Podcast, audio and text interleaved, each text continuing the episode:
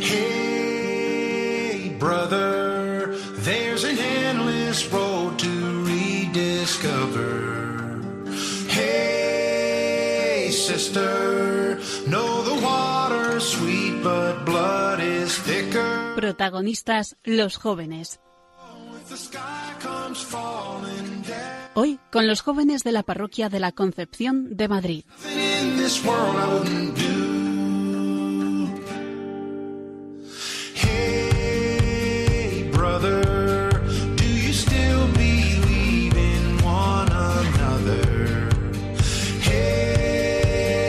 Y bienvenidos a esta hora de radio, a esta hora nocturna y a este espacio que es para vosotros, para los jóvenes. Como todos los meses, en concreto los terceros martes de cada mes, de 11 a 12 de la noche, este es tu espacio. Sí, para ti que eres joven o que te sientes joven, porque esto es para gente de todas las edades. Aquí hablamos, ya lo sabes, de temas que te afectan en tu día a día, nos hacemos las preguntas que tú te haces y nos ponemos en tu piel, en la piel de un joven del siglo XXI quiere vivir en cristiano. En el programa de hoy nos sumergiremos en el Evangelio con la reflexión del Padre Napo. También nos visitará Salvador Tamendi, nuestro recomendador, para hacernos una propuesta cinematográfica. Vendrá también Ana Martín, que nos hablará de una iniciativa de evangelización en Internet. Se pasará asimismo por aquí Concha Scritch, que nos seguirá descubriendo el apasionante mundo de los estudios sobre la mujer. Y para cerrar, Ana Peláez nos hablará de uno de los doce apóstoles. Así, y el plato fuerte, ya lo veréis, un documental muy especial sobre la misa. En fin, como veis tenemos un menú de lo más completo, así que no hay tiempo que perder. Esto es Protagonistas los Jóvenes, un programa que hacemos desde la Parroquia de la Concepción de Madrid. Os saluda en su nombre Jaime Cervera. Comenzamos.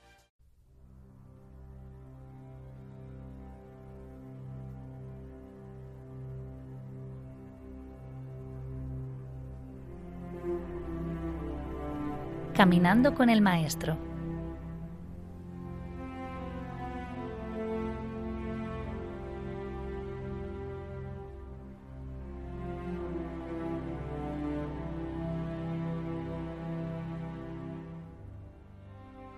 En aquel tiempo pasaba Jesús un sábado por entre unos sembrados. Sus discípulos tuvieron hambre y comenzaron a arrancar unas espigas y a comer. Los fariseos, al verlo, le dijeron, Mira, tus discípulos hacen lo que no es lícito hacer el sábado. Pero él le respondió, ¿No habéis leído lo que hizo David y los que lo acompañaban cuando tuvieron hambre? Cómo entró en la casa de Dios y comió los panes de la proposición que no les era lícito comer ni a él ni a los que le acompañaban, sino solo a los sacerdotes? ¿Y no habéis leído en la ley que los sábados los sacerdotes en el templo quebrantan el descanso y no pecan? Os digo que aquí está el que es mayor que el templo. Si hubierais entendido qué sentido tiene misericordia quiero y no sacrificio, no habríais condenado a los inocentes, porque el Hijo del Hombre es Señor del sábado. El sábado para los judíos es un día sagrado. Según las leyes de nuestros mayores, es un día para estar con Yahvé en la sinagoga o quienes tengan la dicha de vivir en Jerusalén en el templo. Es un día dedicado también al descanso que trae la palabra de Dios, a la lectura de los profetas antiguos, de la sabiduría de Israel, un día en el que dejamos que el corazón también pueda leer lo que nuestros padres escribieron en este antiguo hebreo. Un día, los discípulos estábamos con Jesús. Un sábado, después de la liturgia de la sinagoga, nos invitó a acercarnos a donde el sol diera fuerte. El maestro tenía esta costumbre. Muchas veces sus lecciones, que en algunas ocasiones eran muy largas, tenían lugar al sol. Un sábado nos alejamos un poquito del pueblo, adentrándonos en unos sembrados de un amigo del maestro. Nosotros, que llevábamos tiempo sin comer, porque seguir a este maestro es vivir con él y como él, empezamos a arrancar espigas por el sembrado de este amigo. Esto luego lo contó Mateo en el capítulo 12 de su Evangelio. Íbamos arrancando espigas. El maestro iba haciendo bromas, mientras que hacíamos ruido con las espigas al abrirlas para poder masticarlas. Él no probó ninguna. Y en aquel momento se acercaron unos fariseos que estaban siempre al acecho de Jesús. Uno de ellos interrogó a nuestro maestro diciéndole, Mira, tus discípulos hacen lo que no es lícito hacer el sábado. Jesús hizo un largo silencio mirándonos.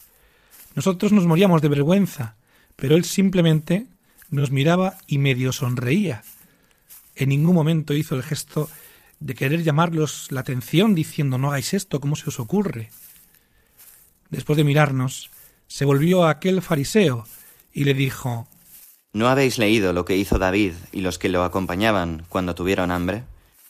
Jesús, al sol que calentaba tan profundamente aquel sábado, les explicó cómo nuestro gesto estaba vinculado a lo que había hecho nuestro padre David. Tal era la valentía del Maestro.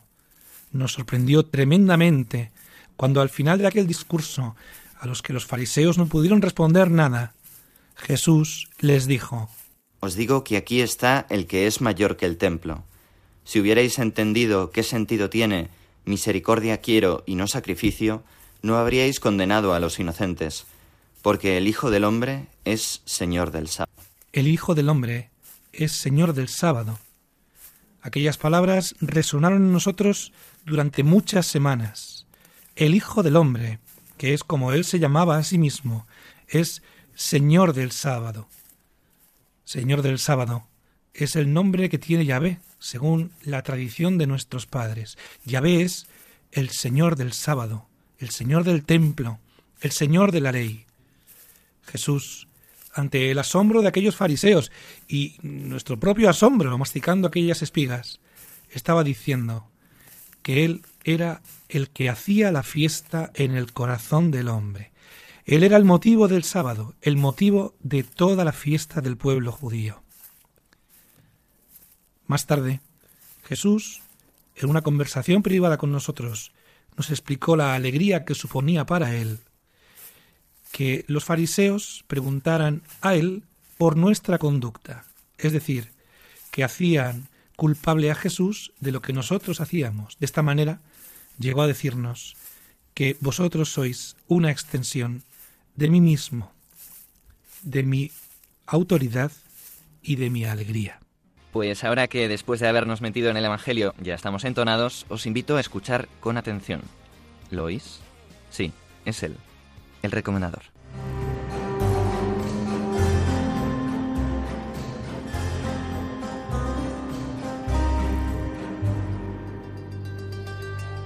El recomendador.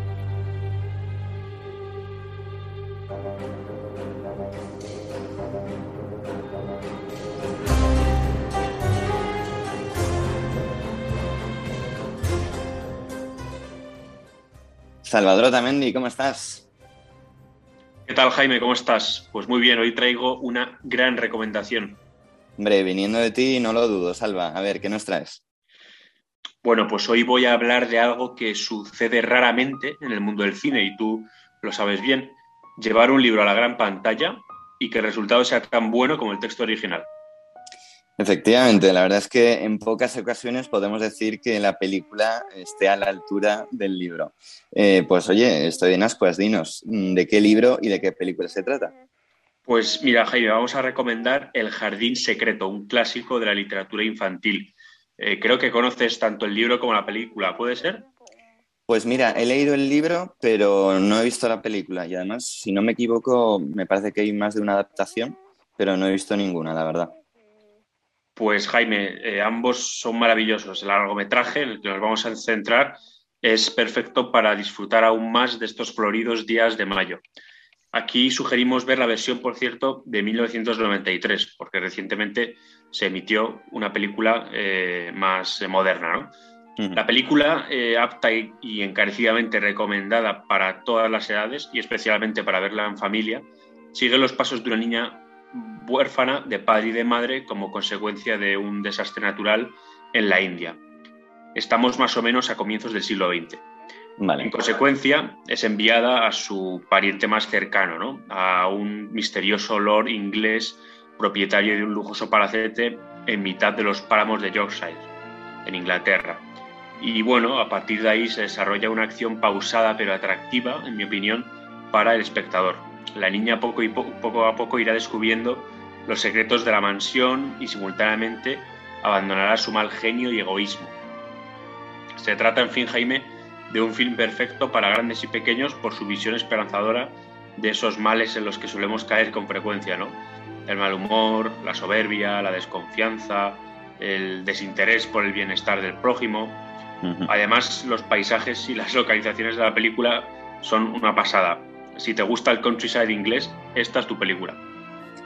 Bueno, pues me gustó el libro y me gusta mucho esa campiña inglesa de la que hablas, o sea que sin duda le echaré el guante a la película en cuanto pueda. Yo he de decir, Jaime, que he visto la película varias veces desde que me la pusieron por primera vez siendo un chavalín y la atmósfera británica es deliciosa. Recuerda un poco a Downton Abbey, ¿no? Y para anglófilos ponderados como tú y como yo es un must. De hecho, te comento que la, ama de llaves es la fabulosa Maggie, Smith, que tú la conoces bien, y que es lo mejorcito de la interpretación británica. De hecho, ahora mismo estoy recordando una línea de guion de esta película que tiene que ver mucho con los tiempos actuales. Escuchemos. Quitaos esas estúpidas mascarillas. ¿Para qué sirven ya? ¡Adentro! Oye, eso no me lo esperaba, Salva. Muy bien traído. Ya ves, eh, por cierto, Jaime, huelga decir que recomendamos también la lectura del libro, por supuesto. Eh, un clásico de la literatura infantil, como hemos dicho al principio. Sin duda, sin duda. Oye, Salva, pues fenomenal. Seguro que nuestros oyentes estarán tomando nota tanto del libro como de la película, porque es que hace falta divulgar estas buenas historias. Pues nada, nos vemos en junio. Muy bien, Jaime. Hasta entonces, un fuerte abrazo. Un abrazo, adiós.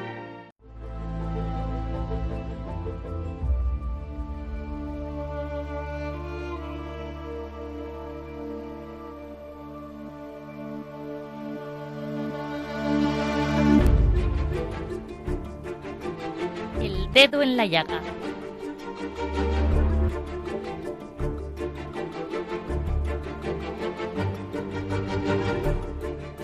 protagonistas, los jóvenes, pasadas ya las 11 de la noche.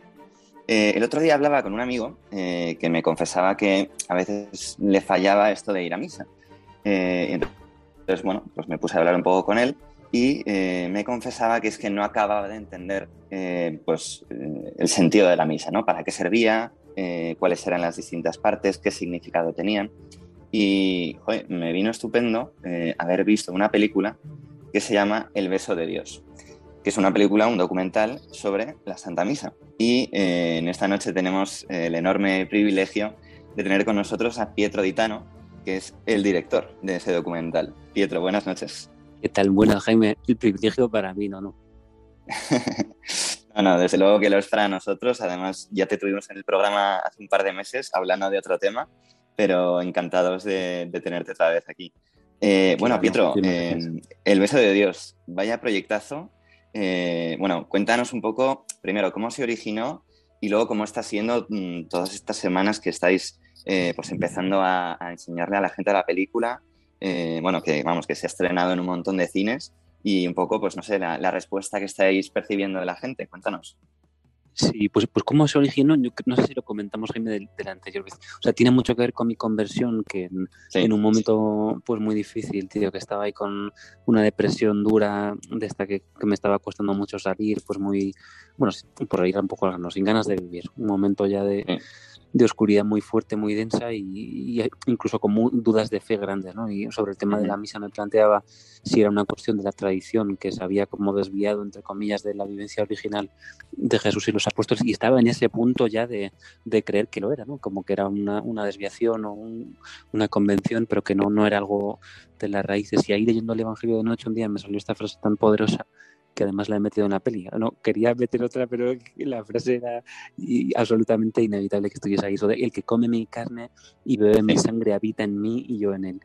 Y en ese momento criminal, pues también estudiando actuación estaba muy dañado psicológica y emocionalmente porque el trabajo era duro, ¿no? Es más o menos normal dentro de los trabajos de actuación y luego circunstancias, bueno, vitales muy difíciles, muerte de familiares, amigos que habían desaparecido por cuestiones de mudanzas y otras historias y un momento muy difícil. Entonces, el sacerdote con el que me estaba preparando para la confirmación, que encima me estaba preparando para confirmarme ese año, o sea, todo eso me pasó cuando yo había decidido con veintipico de años confirmarme y me viene como esa nube negra de decir, ostras, nunca he tenido tantas dudas sobre esto en toda mi vida mm. y es el momento en el que menos me confirmaría toda mi vida. Pero por amor al sacerdote que me preparaba, que había sido muy, muy tierno conmigo en el sentido de que cuando estaba así tan mal, pues fue de las pocas personas que vino, me ayudó, tenía un tendedero roto cuando estaba yo además, se me juntó además con una sinusitis todo esto y vino él y me recuerdo cómo me colocó el, el tendedero fuera en Madrid, un invierno terrible que yo no tenía ni calefacción en casa, vivía en Carabanchel, y el tío vino, el hombre,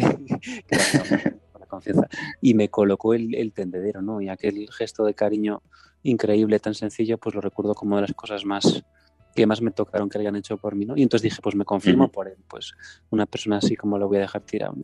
Y entonces me dijo, oye Pietro, ahora que te vas a confirmar, ¿por qué no vuelves a aumentar la frecuencia de los sacramentos? Y con esta nueva idea del que come mi carne y ve mi sangre habitan millones, empecé a ir a misa solo con la idea clarísima de que si comía el pan que es el Señor, Él iba a venir a vivir dentro de mí. Y, efectivamente, como en 10 días experimenté como una limpieza interior tremendísima, tenía sentimientos súper oscuros y me desaparecieron, incluso era incapaz de amar y como en 10 días se me quitó la nube y el proyecto surge de ahí porque conozco a través de una profe mía de la uni, de la Complu, a José Pedro Mangliano, que es el bueno, escritor, es quien ha fundado Hakuna, y él tenía el sueño de hacer un proyecto sobre la misa y se suma a mi experiencia con la misa fuertísima y gracias a Dios, y su deseo de hacer algo sobre la misa con mis estudios de comunicación. Y creo que el Espíritu Santo se lo debió sugerir, porque yo había hecho cosas de mi vida que no había ni visto, y me dice, ah, pues mi sueño era hacer un documental sobre la misa, tal, a ver si empezamos a verlo juntos, no sé qué. Y yo, pues, el, el, Espíritu Santo siempre anda ahí liándola. sí, sí, se desató, porque incluso a día de hoy pensando en esa, o sea, si pienso racionalmente en esa escena, que José Pesería se le pasó por la cabeza sin haber visto nada, casi encargado en el proyecto, pues que es lo que dices tú, o, sea, o lo piensas desde el Espíritu Santo, o humanamente no tiene ni pies ni cabeza, yo creo. Oye, Pietro, y en, bueno, en todo este proyecto que, que te ha llevado tiempo, eh, ahora nos cuentas un poco más, eh, ¿qué dificultades habéis encontrado? Sí, vale, pero hago un inciso breve porque me saltó lo que me comentabas antes de la recepción sí, claro, claro. de las dificultades. Eh, la recepción, perdona, pues creo, o sea, bueno, las dudas abrumadoras humanas se presentan a lo largo de nuestra vida, por lo menos en mi caso, casi como una constante con la que hay que luchar día a día. Y sin embargo, para mí la prueba de que este proyecto era de Dios no fue solo a lo largo de los numerosos signos, como que la empresa estuvo dos años y medio cerrada y el proyecto ha hundido dos años y medio sin perspectiva de volver y resucitó, sino que lo que empezamos que empieza a hacer en mucha gente, no en todo el mundo, pero sí mucha gente sale del cine muy tocada. Y ahí es donde realmente veo la mano de Dios, ¿no? Pues que, digo, dice, no, es que llora muchísimo, me emocionó muchísimo ese momento. Y yo pienso como director, vale, es que yo no sé cómo se hace eso. yo no sé provocarle, o sea, más o menos uno trabaja por facilitar, pero cuando ya ves que algunas personas salen tocadas del cine y y como que hay algo que les golpea, sí que pedimos el Espíritu Santo, ¿no? Para, mm. para todos los espectadores, yo lo hago a diario y el proyecto está hecho en oración, pero para mí la prueba verdadera que esto es un proyecto de Dios es que hay mucha gente que se le toca del cine y eso sí que es como inconfundible para mí, ¿no? Y es una sorpresa porque yo pensé, bueno, a lo mejor alguno por ahí, pero como empezamos a ver que hay un número bastante considerable de personas que salen tocadas del cine, pues eso es la prueba para mí de que, de que está el Señor ahí. No todos, ¿eh? insisto, pues somos seres humanos y hasta Jesús le rechazaban soberbio, que le va a gustar pero, y luego dificultades, pues eso, lo que te comentaba, por ejemplo, el proyecto estuvo hundido y descartado dos años y medio y al tercer año resucitó, que queda muy épico, literalmente. Sí, sí, y sin nadie que apostase ni un euro, eh, la gente que estaba en, el, un comité lo dio por perdido, los inversores que estaban al comienzo también prefirieron dejarlo morir, o sea, estábamos a mitad de camino, mitad o, o la mitad más uno, y aún así como fue algo muy misterioso porque eh, todo el mundo decía, no, va en la dirección adecuada, pero hace falta más tiempo y más dinero, no nos vemos con fuerzas para seguir. Y era como, wow, tío, llevamos trabajando aquí muchísimos años y verte humanamente ahí como en un barco que de repente todos se bajan y quedas tú solo y tú no tienes capacidad ni gasolina para seguir llevándolo, pues ese momento fue de un, desierto fuertísimo, ¿no? Dificultades. Luego en el rodaje, tremendo. Pues cuando estuvimos en Galicia, ya a mí no se me ocurrió mejor idea que ir a grabar a 1800 metros de altitud al punto más, al punto más venteado de la península ibérica sin saber que era un punto venteado. Yo digo, quiero el nieve. Nos fuimos allí a grabar una misa mísero de mí y pues imagínate, con un viento de más de 30 kilómetros por hora, el pobre sacerdote se negó en su mundo como era normal y bueno, la gente boicote parte del equipo, el eléctrico no quería grabar porque como trabajaba con el estico, que es como una superficie un elemento de para, un reflectante blanco como de dos metros por uno, eso ofrecía mucha resistencia al viento y el pobre podía hasta salir volando, ¿no? Y fue una situación tragicómica en la que, bueno, no, no, pudimos grabar, pero sí tú que viste el, el, cuando salen unas imágenes muy bellas arriba en la montaña de María, eh, que es como se ve un manto antiguo, así que va ella, pues tuvimos que apañar y grabar ahí imágenes así oníricas de que, hasta que estaban previstas, ¿eh? pero la, la mesa que iba a ser parte del contenido, pues ahí nos fue imposible de grabar, por ejemplo. Oye, oye Pietro, y por ir un poco aterrizando la cuestión, claro, es un documental sobre la misa, eh, pero ¿cómo la abordáis? O sea, ¿cómo es la explicación que, que hacéis de la misa en el documental? Sí, pues eh, fue un poco, aunque suene misterioso, a demanda del público. Es decir, no había una intención de contar la misa así, pero cuando segundo el proyecto sí que tuvimos ahí como la, buena visión de escuchar lo que la gente que empezaba a ver las pruebas iniciales de montaje, cuando de la versión que nos salió, parece que todo el mundo coincidía en que quería una misa por orden cronológico, porque como era el documental de la misa, a veces lo sencillo es lo que triunfa y la gente quería llegar ahí y encontrarse con una misa con las partes explicadas. Entonces, no en base a nuestra voluntad, sino a la demanda, eh, rehicimos la estructura estructura del documental, lo de la película, en base a lo que la gente quería ver, ¿no? que es como un hilo conductor sencillo y más accesible que luego nos permite hacer otros vuelos. Eh, ¿Cómo está enfocado? Pues yo creo que tiene distintos puntos de vista. A ver, eh, hay uno muy humano que a la gente le suele tocar bastante, que son testimonios de, distintas personas que han vivido como experiencias fuertes, concretas, con distintos elementos que forman parte de la misa. Y desde Emerson Fittipaldi, que él es evangélico, pero para ellos... Emerson Fittipaldi, el, el campeón de Fórmula 1. Sí, efectivamente, sí, sí. Que como ellos los evangélicos no tienen la suerte que tenemos de tener algunos sacramentos, eh, la gracia la beben de la palabra. Entonces él cuenta mucho cómo la palabra, que a veces en misa nos olvidamos, eh, fue transformando su vida, o cómo eso, en la medida que intentamos seguirla y pegarnos a lo que dice, como que va generando unos cambios fuertísimos que la gente que está entre nosotros, eh, o sea, testimoniales, en resumen, gente que ha tenido experiencias con cosas que están en la misa que han sido transformadoras o reveladoras, porque como Dios está vivo, pues yo que sé, jóvenes que de repente un día en misa oían como una palabra del, o una frase del Salmo que realmente sentían que les iba dirigida para ellos y así. Y luego hay otra vía, eh, bueno, las siguientes son un poco más profundas quizá. Una que son como, como, más teológicas, ¿no? Sí, efectivamente. Hay una que, o sea, técnicamente sería el recorrido bíblico del sentido del sacrificio, ¿no? Que como tú sabrás perfectamente, Jaime, desde el Génesis al Apocalipsis, pues hay una variación brutal, brutal. Desde, la, desde la ausencia de la necesidad de sacrificio en el Génesis hasta la primera presencia en el propio libro, que luego eh, se va concretando en sacrificios animales, donde la sangre se presentaba como libaciones, como reparación, luego Jesús sustituye, etc. Entonces es muy bello y muy profundo porque se tocan distintos textos, que eso quizás sea más, de, mayor, de más fácil acceso a quien conozca un poco, pero quien no, por lo menos es como asomarse, como cuando uno se asoma a un precipicio, ¿no? el que no es muy experto asoma la cabecita y dice, uy, lo que hay pero por lo menos se asoma y ya ve lo que hay abajo, ¿no? Este, Esta peli no pretende que todo el mundo pueda a lo mejor em, descender por ese precipicio, porque quizá requiere un poco de, de haber profundizado. No, pero, uno, siempre se queda con, unas pinceladas, por lo menos, ¿no? Sí, sí, sí, sí. Sí, en ese sentido hay otra parte que creo que es más accesible, que no va tan en profundidad con los textos en sí, sino que son píldoras sueltas, que eso a la gente lo, lo han apreciado mucho, de frases eh, bíblicas de que tienen mucho, mucho que ver con la misa, ¿no? O sea, quizá algunas son del Antiguo Testamento, otras del Nuevo, que son píldoras bastante más asequibles para cualquier persona, que como están aisladas del, contexto, cualquiera que las lee, tienen una resonancia fuerte sobre la misa y a lo mejor ahí sí que no requiere eh, tanta profundidad, ¿no? Y luego lo más universal, la naturaleza, que es, bueno, un concepto de, que a ti que eres un gran amante del... No, es que te, quería, te quería preguntar, porque claro, yo, que he tenido la, inmensa suerte de, ver la película, eh, enseguida uno se da cuenta de que eh, habéis o has cuidado mucho el hecho de que sea una película estéticamente bella. Entonces, la pregunta es, eh, ¿qué has buscado? ¿no? ¿Por qué has puesto tanto esfuerzo en que realmente la película eh, estéticamente es maravillosa?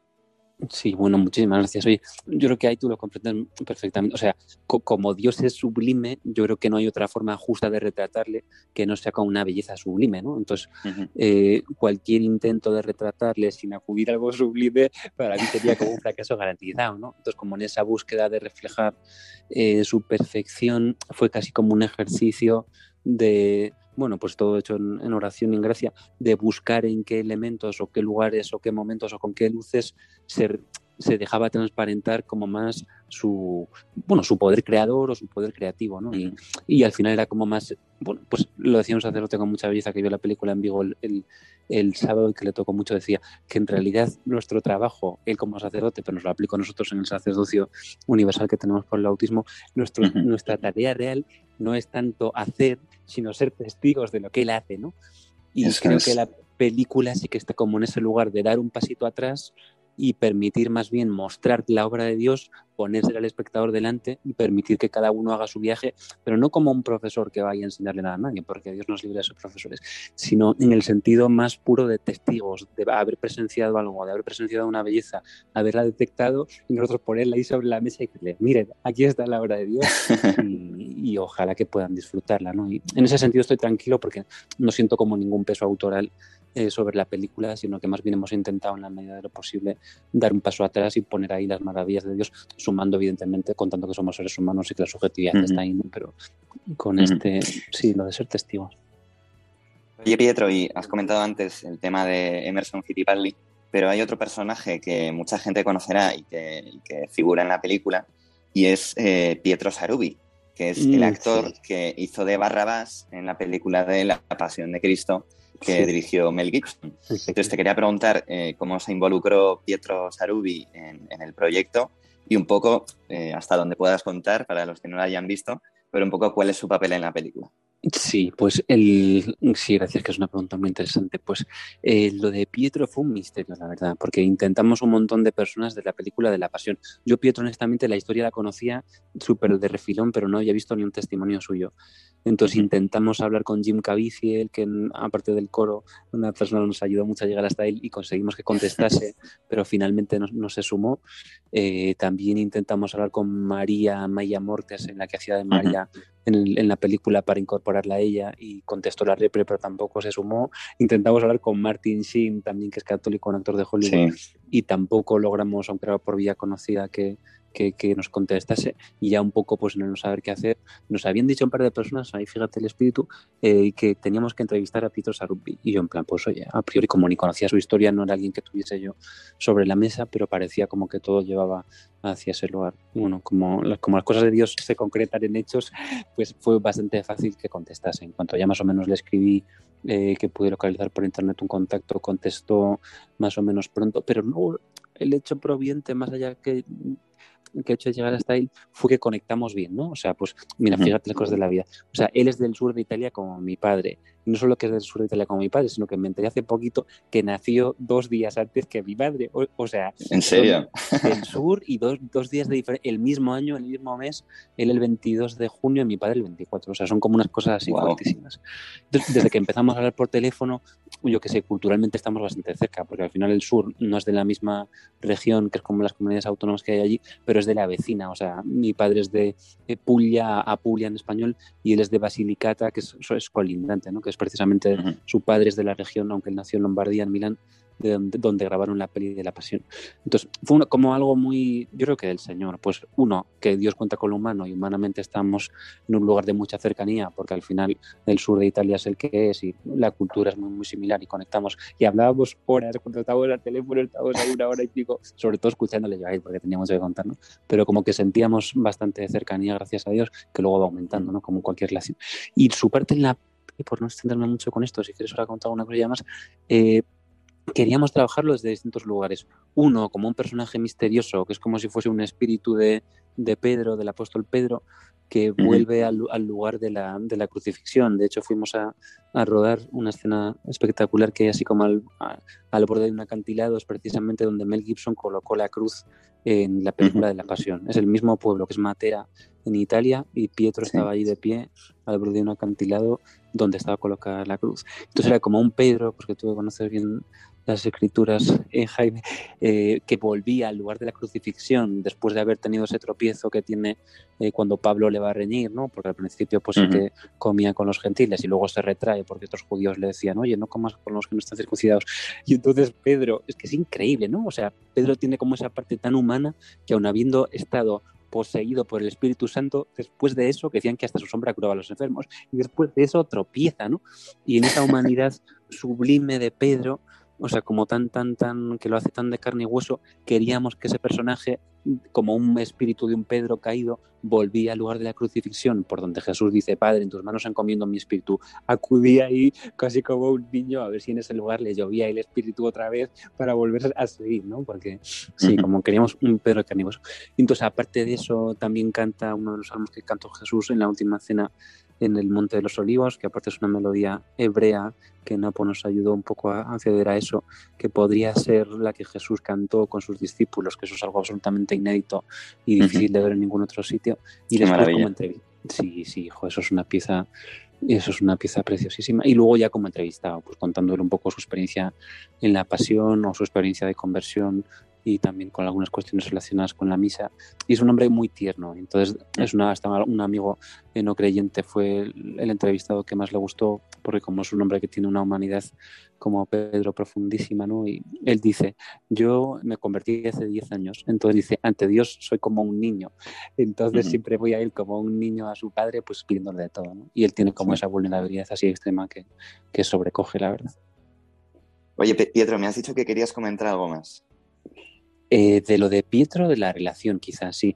Él lo contaba así un poco de chiste, eh, pero desde mi perspectiva, eh, él, bueno, él es de Milán, entonces la gente de Milán tiene como un punto de que le gusta quejarse por todo, ¿no? O sea, en Milán son especialistas en ponerte obstáculos a todo, y como patines ya te van ahí a darte la nuca, porque es el carácter de Milán, o sea, yo no sé, bueno, ah, sí, sí, como la queja allí es algo que es casi producto nacional. Y entonces, cada vez que le proponía algo, el tío decía, no, tal, pero en realidad es que esos días estoy de vacaciones eh, y yo, bueno, vale, pero ¿tenías algún día libre? Sí, sí, serían estos dos, pero voy a estar en un pueblo del sur de Italia. Y nosotros, vale, no pasa nada. Dice, pero es que allí tampoco hay eh, transporte, no hay tren, eh, no hay aeropuerto, no hay no sé qué. Y yo, bueno, pues yo me lo tomaba como un sí, pero entonces a mí no me suponía como ningún gran obstáculo, más allá de decir, pues bueno, hay que ir consintiendo más o menos, mientras nos pida un millón de euros, hay que regar a favor de hora para que esto salga adelante. Pero sí que hubo como un, par de cosas que a mí me llamaban la atención, que es que me citaba para hablar por teléfono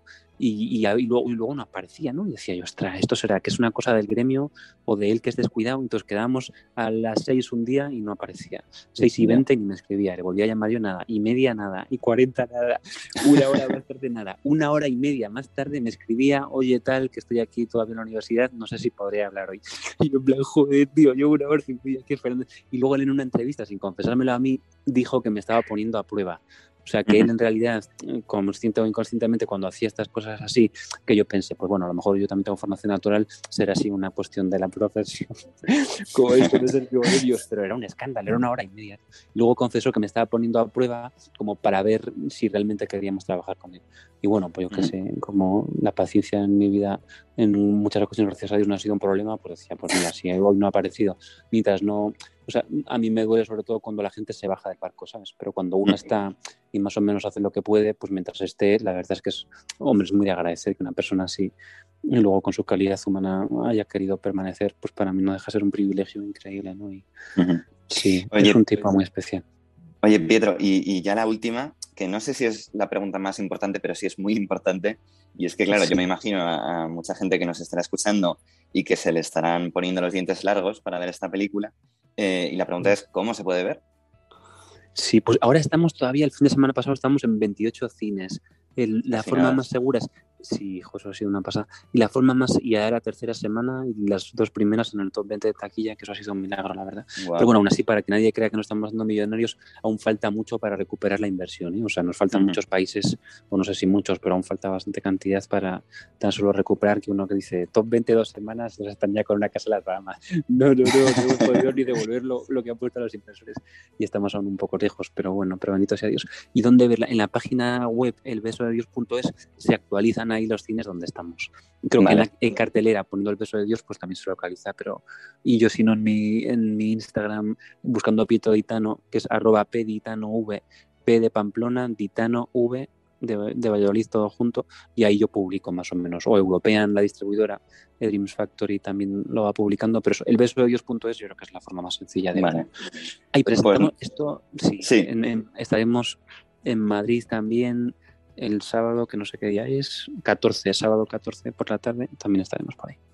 Muy bien. Pues nada, Pietro, oye, eh, muchísimas gracias por, haber estado en el programa, por habernos eh, acercado, eh, bueno, por habernos contado sobre la película y sobre todo por haberla hecho. No, gracias a vosotros, Jaime. Me hizo mucha ilusión verte allí, que comentases en el día de la premia y a Pablo también, os lo agradezco mucho. Pues nada, Pietro, oye, eh, te mando un abrazo enorme y que vaya genial el proyecto que va a hacer mucho bien a mucha gente. Venga, vosotros para vosotros, muchísimas gracias. Ojalá que sí, lo esté haciendo y confío ahora ya. Con lo que mis ojos han visto, ahora ya confío que sí. Venga, un abrazo. Adiós, Pietro. muchas, muchas gracias. Chao, chao,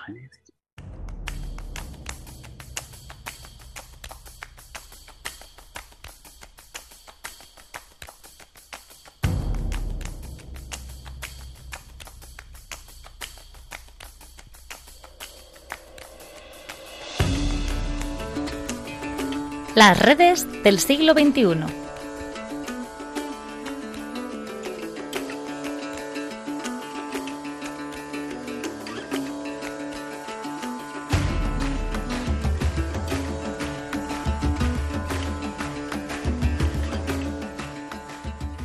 Pues en este momento del programa nos vamos de pesca. Pues ¿con quién? Con Anita Martín. ¿Con quién va a ser? Anita, ¿qué tal? Muy buenas noches, Jaime. ¿Cómo estás? Pues muy bien, encantado de que estés aquí un, mes más con nosotros. Eh, así que, oye, cuéntanos, ¿qué red evangelizadora nos toca este mes de mayo? Pues mira, hoy hablaremos de la Biblia en un año, así que es tan válida para este mes de mayo como para cualquier otro. Ah, pues fantástico. Eh, creo que por el título nos hacemos más o menos a la idea de en qué consiste esta iniciativa, pero si haces los honores y nos lo explicas, estupendo. sí, claro. Como ves, no tiene mucho misterio. Pero bueno, la Biblia en un año es una guía de la Biblia que está abordada desde un prisma católico y se estructura en episodios diarios, es decir, que hay 365 anuales. La versión en español empezó el 1 de enero de este año, o sea que es bastante reciente, pero ya existía una versión anglófona llamada The Bible in a Year que lidera el padre Mike Smith. Hombre, sí, sí, no te iba a decir que había oído hablar de esta primera versión de Father Mike Smith, eh, que es un proyecto que lo llevó a cabo el grupo Ascension Presents, si no recuerdo mal. exacto. Oye, ¿y quién lo está llevando en, su versión española? Pues son el padre Dempsey Acosta, que es un experto en las Sagradas Escrituras, junto con Fray Sergio Serrano, que es de la Orden de, de Predicadores. De acuerdo. Eh, pues cuéntanos eh, exactamente en qué consiste cada programación. Vale, pues la Biblia en un año sigue un plan de lectura que está inspirado en otra iniciativa que se llama The Great Adventure Bible Timeline, que tiene un enfoque bastante innovador para comprender las escrituras. Esto lo desarrolló Jeff Cavins, que no sé si lo conoces o te suena. Es pues la verdad es que no. No, pues es un erudito bíblico católico eh, y de hecho es converso, porque él, eh, bueno, nació siendo católico, luego se pasó al protestantismo, de ahí yo creo que le viene esa rama fuerte de conocer en tan, con tanta profundidad las escrituras, y luego volvió a convertirse con fuerza al, catolicismo. Así que, así que las bases de estos programas son bastante sólidas porque tienen una, una búsqueda muy, muy fiable. Pues oye, eso es justo lo que buscamos en este programa, que nos traigas eh, contenido de calidad y fiable. Así que perfecto. Oye, Anita, ¿y cuál es la Biblia que utiliza The Great Adventure Bible Timeline? Porque versiones y, o ediciones, mejor dicho, de la Biblia hay muchas. Sí, sí, hay muchísimas. En este caso, la que utilizan es eh, la Biblia de Jerusalén latinoamericana. Vale, y otra duda rápida. ¿Cómo se estructura más o menos cada episodio? Bueno, son sesiones de unos 25 o 30 minutos en las que se leen dos o tres lecturas de la escritura, según el día que corresponda. Se aborda una reflexión y se termina con una oración guiada para ayudar en la escucha de la voz de Dios a través de su palabra. Vale, vale. Y oye, ¿esto lo tenemos disponible en qué plataformas? Eh, sí, en YouTube tenemos la versión en vídeo, pero también se puede seguir la lista en Spotify o otras plataformas de podcast como puede ser Stitcher o Google Podcast y muchas por el estilo, o sea que muy práctico. Sin duda, muy práctico. Y oye, suscripción recomendadísima en estos canales entonces, ¿verdad? Sí, sí, yo creo que a más de uno le puede gustar y ayudar para comprender y profundizar un poco, un poco más en las escrituras. Oye, Anita, y cuéntame, ¿qué es lo que hace este programa de divulgación evangélica distinto a otros que hay similares? Bueno, mira, la verdad es que este me lo recomendó una amiga hace poco y yo no lo conocía, pero me pareció que, merecía mucho la pena compartirlo. Y es verdad que creo que a día de hoy hace falta profundizar más en la comprensión de las escrituras, tanto histórica como espiritualmente, digamos. Entonces, eh, creo que tiene como este punto a favor. Sin duda, sin duda. La verdad es que eso que comentabas antes de nuestros hermanos. Sí, sí, desde luego. O sea, yo creo que tenemos que aprender mucho de ellos y volviendo a, nuestra Biblia en un año, eh, creo que este formato en el que puedes disfrutar de estas capsulillas bíblicas diarias de manera accesible y amena es, es algo que, vamos, que no nos sobra a ninguno. Sin duda, sin duda. Nos apuntamos, Anita, a esta red para lo que nos queda de año, aunque bueno, siempre podemos recuperar el tiempo perdido volviendo a sus episodios anteriores. Exacto. Lo bueno es que está pensado para seguirlo diariamente, pero si alguien se queda rezagado, siempre puede ir a su propio ritmo y volver atrás, así que sin presión. Sí, la verdad es que viene bien eso de poder ir al propio ritmo. Pues muchas gracias, Anita, por esta nueva red que nos has traído para seguir evangelizando en el siglo XXI. Eh, nos vemos el mes que viene.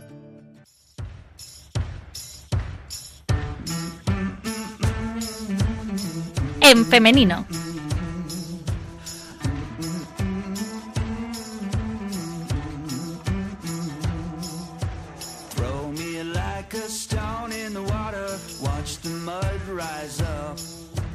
Dress me like a lamb for the slaughter. Pour me in your cup. Should've known we'd bring trouble. Trouble gonna find you here. Trouble. Seguimos aquí en Protagonistas los Jóvenes y en este punto del programa pues nos seguimos adentrando en el mundo femenino. ¿Con quién? Pues como siempre con Concha Skrig. ¿Cómo estás, Concha? Fenomenal, Jaime. Bueno, hoy supongo que continuaremos con las mujeres en la iglesia, ¿verdad? Porque yo creo que aún nos quedan cosas por comentar eh, del programa pasado. Efectivamente, hoy toca comentar nada más y nada menos que la consideración de la mujer por la Iglesia Católica. Temita, temita. Sí, ahora bien, en tal consideración hemos de recordar lo que ya dijimos en otro programa. La revelación de Jesucristo dio una dignidad y una libertad impensable a los hombres a todos los niveles, y las mujeres no se quedaron fuera. Bueno, efectivamente, el mes pasado ya nos contaste cómo las mujeres habían contribuido y mucho a la historia de la Iglesia. Pero supongo que quieres eh, incidir en ello, porque esto de la mujer y la Iglesia eh, a veces eh, resulta un poco confuso, ¿no? Sí, Jaime. Y además del olvido de esta acción de Cristo, hay otros equívocos en la manera de comprender a la Iglesia en sus posturas. Oye, ¿y esos equívocos de los que hablas mm, tienen alguna raíz en común? Pues sí, fundamentalmente a los mismos cristianos nos falta formación en lo que concierne a la Iglesia, en particular en entender cómo el magisterio de la Iglesia se ha desarrollado en unión con la revelación de Cristo, con su voluntad. Oye, ¿te parece que quizá en esta falta de comprensión eh, se ve en el tema del sacerdocio de las mujeres? Eh, aunque hubo herejías que ya querían incluir a mujeres como sacerdotes en el catolicismo, concretamente las herejías del siglo II de montañistas y marcosianos y la del siglo IV, los colíricos, la Iglesia no ha admitido el sacerdocio ministerial en mujeres simple y llanamente porque se sabe vinculada a la conducta de Cristo, quien no instituyó el sacerdocio en mujeres. Y en esto señalaba San Juan Pablo II, que era, y cito textualmente, norma de derecho divino cuyo contenido esencial es inmutable. Claro, es que cuando abordamos esto de esta forma, eh, recordamos que la constante actitud de la Iglesia sobre este tema no es tanto un arcaísmo, como algunos querrían ponerlo, sino una fidelidad a Jesucristo. Así es, Jaime. También ocurre con el sacerdocio ministerial, que se entiende como si fuera un derecho. Eh, derecho pues, a ser sacerdote, pero lo cierto es que este sacerdocio no completa en modo alguno la humanidad de nadie. como si puede ser la educación o el trabajo en general, para los que sí hay un derecho específico proclamado y protegido. El sacerdocio ministerial es una vocación y un servicio, no un derecho. Bueno, de hecho, la palabra, ahora que dice sacerdocio ministerial, la palabra ministerio viene del latín servir. Eh, ahí queda dicho. En fin, eh, claro, realmente es como si se entendiera que lo más grande para un cristiano fuera ejercer el ministerio sacerdotal, ¿no? ahí, ahí está un poco la confusión. Así es, Jaime, y eso no deja de ser caer en un clericalismo del que tanto previene el Papa Francisco, entender que lo más grande para un fiel es realizar la función eclesial como si fuera un rango mayor. La persona de más rango, destacada por la Iglesia, ha sido la Virgen María, de quien ya hablamos el mes pasado y que ahora estamos en, su, en un mes dedicado enteramente a ella, de quien la bula Ineffabilis Deus, por la que se proclama el dogma de la Inmaculada Concepción, se dice, tal plenitud que tenía tal plenitud de inocencia y santidad, que no es posible concebir una mayor después de Dios y nadie puede imaginar fuera de Dios. Y también se la pone como ejemplo de victoria sobre el maligno, diciendo que ella logró el triunfo total, repito, total, sobre la antigua serpiente. Vamos, que la Virgen es considerada la criatura más perfecta después de Dios y sin necesidad de ser ministro sacerdotal. Así es. De lo que sí participó, como todos los cristianos, es del sacerdocio común. Vale, esta es una distinción interesante. Cuéntanos un poco más sobre esto. Claro. Todos los cristianos participamos de un sacerdocio común por imitación de Cristo, por el que ofrecemos nuestra vida y damos testimonio de alabanza por Dios. Debido a esto, los laicos, incluido ahí las mujeres, tienen una misión específica en la Iglesia, que son de cooperación y suplencia en el sacerdocio ministerial, de consejo y asesoramiento y de participación en la función judicial y en la administración de los bienes eclesiásticos. Eso sí, en ellos se exige una idoneidad profesional.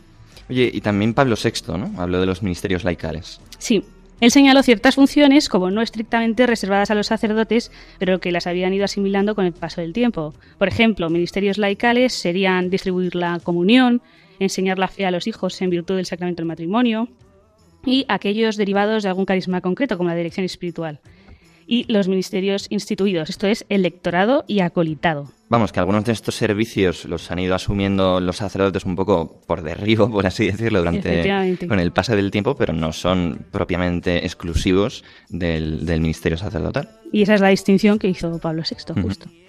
Y bueno, y el año pasado el Papa Francisco eh, precisamente modificó el canon 230 del Código de Derecho Canónico para que ya no solo los varones laicos fueran lectores o acólitos de manera estable, sino también las mujeres. Sí, Jaime, el Papa Francisco ya dijo que iba a hacer esto en el Sínodo de la Amazonía en 2019 y así se está en consonancia con lo que también empezó a hacer Pablo VI. Ahí se propusieron, además del lectorado y el acolitado, varios ministerios en los que hombres y mujeres participasen de forma equitativa. Y en concreto se propuso un ministerio instituido de la mujer dirigente de la comunidad, ya que en la Amazonía la mayoría de las comunidades católicas son lideradas por mujeres. qué, interesante esto.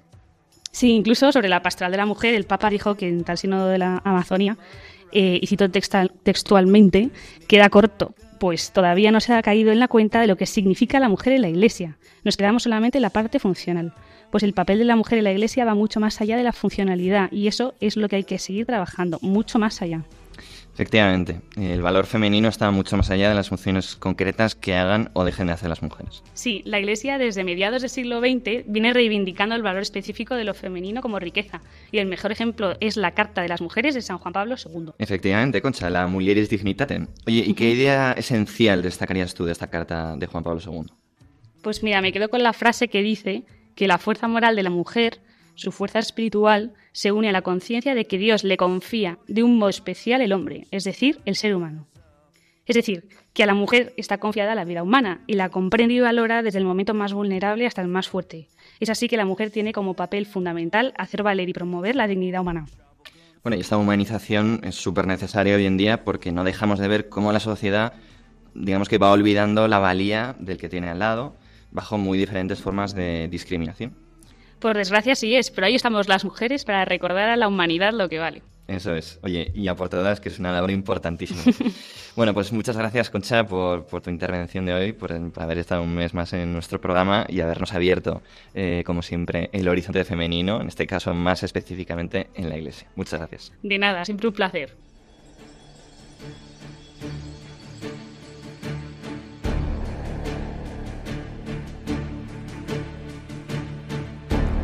Historia de un apóstol.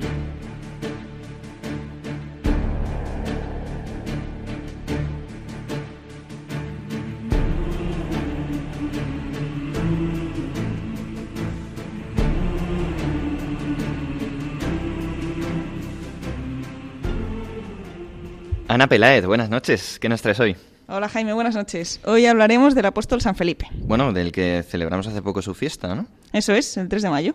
Muy bien. Oye, ¿y qué nos cuentas de este apóstol? Pues mira, Felipe, que es un nombre griego como el de San Andrés, era de Bethsaida, la ciudad de Andrés y Pedro. Así nos lo narra el Evangelio de San Juan, el cual continúa diciendo: Felipe encontró a Natanael y le dijo: Hemos encontrado a aquel de quien escribieron Moisés en la ley y los profetas, Jesús de Nazaret, el hijo de José. Y también aparece Felipe en una de las multiplicaciones, ¿no? Sí, eso es. Aparece tres veces más. Una en las multiplicaciones, en una de las multiplicaciones del pan, en la que Jesús le pregunta, ¿dónde vamos a comprar pan para que coman estos? Y Felipe le responde, 200 denarios de pan no bastan ni para que cada uno coma un poco. Lo cual nos deja entrever un poco el realismo y sentido práctico de este apóstol.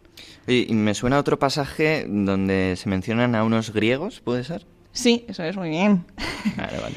Eh, también lo hablamos cuando hablamos de San Andrés. Se les acercan unos griegos a Felipe y Felipe se acerca a Andrés y juntos van a decírselo a Jesús. Y luego me suena también en la última cena. Sí, esa es la escena que más gente suele recordar cuando se le pregunta sobre Felipe. es aquella en la que Felipe le dice a Jesús, Señor, muéstranos al Padre y nos basta. Y, y- y el Señor le echa un poco la bronca, ¿no? Un poquillo, sí. Tanto tiempo como llevo con vosotros y no me has conocido.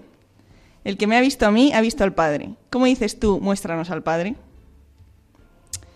Bueno, recibe la reprimenda, pero nos ayuda mucho a nosotros cuando leemos la explicación de Jesús después, ¿no? Y las palabras que dice que nos ayudan a rezar con fe. Que acaba diciendo, y lo que pidáis en mi nombre, eso haré, para que el Padre sea glorificado en el Hijo. Si me pedís algo en mi nombre, yo lo haré. Sí, la verdad es que no está nada mal la promesa que hizo Jesús gracias a la pregunta de Felipe. Oye, Ana, ¿y después de la resurrección del Señor, mm, se sabe qué pasó con Felipe? Pues sí, según algunas narraciones, parece que estuvo evangelizando en Grecia y Frigia. Y murió en Hierápolis, actual Turquía, crucificado o lapidado, no se sabe muy bien, pero desde luego seguro que murió mártir. Por último, como siempre, una pequeña reflexión personal sobre qué encomendar a este santo. ¿no? A ver, eso siempre nos interesa. Bueno, hemos visto que tanto a Natanael como a los griegos les acerca a Jesús. Por tanto, yo le pediría a Felipe que nos haga instrumentos, como lo fue él, para acercar a otros a Jesús, ¿no? Ya sea una persona que no conoce a Dios eh, y que le quiere conocer y se acerca a ti, ¿no? Como hicieron estos griegos. Pues lo mismo, que, le- que, nos- que el- seamos capaces de acercar a esta persona a Jesús. Pero también que nos ayude a acercarnos nosotros, ¿no? Como hizo con Natanael. A una persona, por ejemplo, cristiana que no practica mucho, o una persona que sabemos que está buscando a Dios. Pues que seamos capaces de acercarnos y decirle, yo sé quién es ese que estás buscando, Jesús Mm. de Nazaret. Y ese, ven y verás. ¿no? Oye, pues me, me- está muy bien tirada, Ana. Sí, Mm. Eh, creo que es un gran intercesor para, para acercar a otros a, a Dios. Eh, Mm. para Lo que tú decías, lo has dicho perfecto, para que seamos buenos instrumentos en manos de Dios y, y eso, y que nos puedan seguir hasta el Maestro. Eh, es. Pero bueno, supongo que antes de despedirnos me vas a torturar un mes más eh, con uno de tus chistes, ¿no? Por supuesto. Aunque ya lo siento porque esto no tiene mucho que ver con el apóstol, Bueno. pero bueno, sigue siendo un chiste católico. Un chaval de 12 años aproximadamente, mira, es más, Felipe, un chaval de unos 12 años, invita a un amigo a comer a su casa. Y cuando ya tienen la comida en el plato, Felipe empieza a comer. Su amigo, que viene de una buena familia cristiana, le pregunta extrañado, ¿en tu casa no rezáis antes de comer? A lo que Felipe le responde, ¿qué va? Mi madre cocina bien. Bueno, este, este me ha hecho cierta gracia. Este te lo voy a pasar por alto. Bueno, Ana, oye, pues muchas gracias por, por haber estado con nosotros un mes más, por habernos hablado de Felipe, habernos acercado a la figura de otro apóstol que, eso, bueno, lo hemos comentado muchas veces, ¿no? Que a veces de los doce, pues conocemos a dos o a tres y, y es bueno, ¿no? Que entremos en, en la historia de, bueno, pues de los que están más cerca de Jesús al final. Sí. Pues lo dicho, muchas gracias, Ana, y hasta el mes que viene. Hasta el mes que viene. Pues en este momento, al filo de la medianoche, vamos cerrando este programa de Protagonistas los Jóvenes. Quiero darles las gracias a todos nuestros colaboradores, a Pietro Ditano, el director de la película El beso de Dios, y por supuesto a Pablo Jaén, que está a los mandos en la cabina de edición. Os recuerdo también el mail del programa al que podéis escribir con cualquier duda o aportación. protagonistas los jóvenes 2 arroba radiomaria.es. Además, no te olvides de que puedes volver a escuchar este programa en formato podcast en la web de Radio María, que es radiomaria.es. Bien, pues os ha hablado Jaime Cervera en nombre de los jóvenes de la Parroquia de la Concepción de Madrid. Esto ha sido tu programa, aquel en el que tú eres el protagonista. Nos vemos el tercer martes del mes que viene. Gracias a Radio María por acogernos, gracias a ti por escucharnos. Adiós.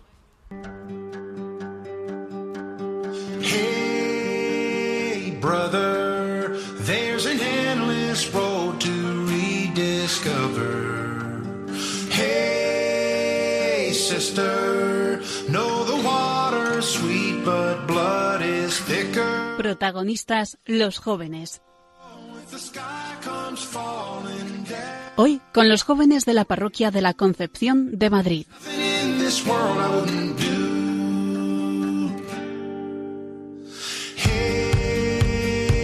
Brother.